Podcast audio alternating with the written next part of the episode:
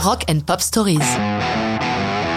Joy Division, Love Will Tear Us Apart, 1980. Si vous connaissez le tube pop sucré Love Will Keep Us Together, L'amour nous unira, du duo américain Captain Antenna, la chanson de Joy Division en est la version obscure. Love Will Tear Us Apart, L'amour nous déchirera. Joy Division pratique une musique froide et sombre, qui est à l'origine de la Cold Wave et pose aussi les premiers jalons du style gothique. Pour comprendre cette chanson, il faut savoir que Ian Curtis, le chanteur leader, est en pleine déprime au moment où il l'écrit. Son mariage part en sucette. Il en est en partie responsable, ayant eu une aventure hors mariage, sa femme Deborah ne lui pardonne pas. Il est rongé par la dépression, allant jusqu'à refuser la présence de son épouse lors de leur concert.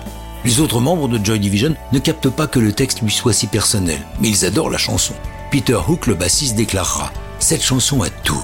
Une super ligne de basse, des synthés magnifiques, une partie de batterie très réussie et une guitare simple et efficace. C'est vraiment une chanson représentative de notre musique.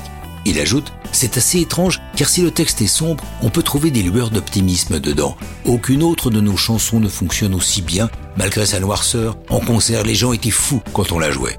Sur le contexte de Love Will Tear Us Apart, le guitariste Bernard Summer a dit Yann s'était marié très très jeune, mais au moment de cette chanson, il arrivait à un carrefour de sa vie.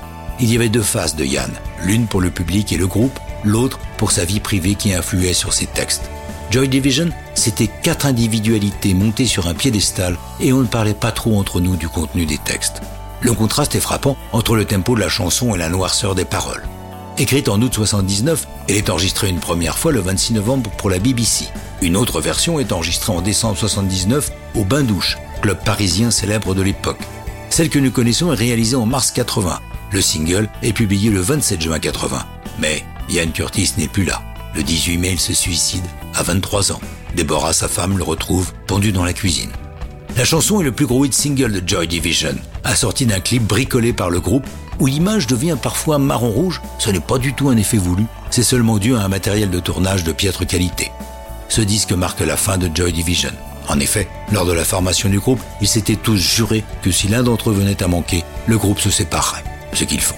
Mais les survivants vont former New Order, un groupe qui va marquer les années 80. Mais ça, c'est une autre histoire de rock'n'roll.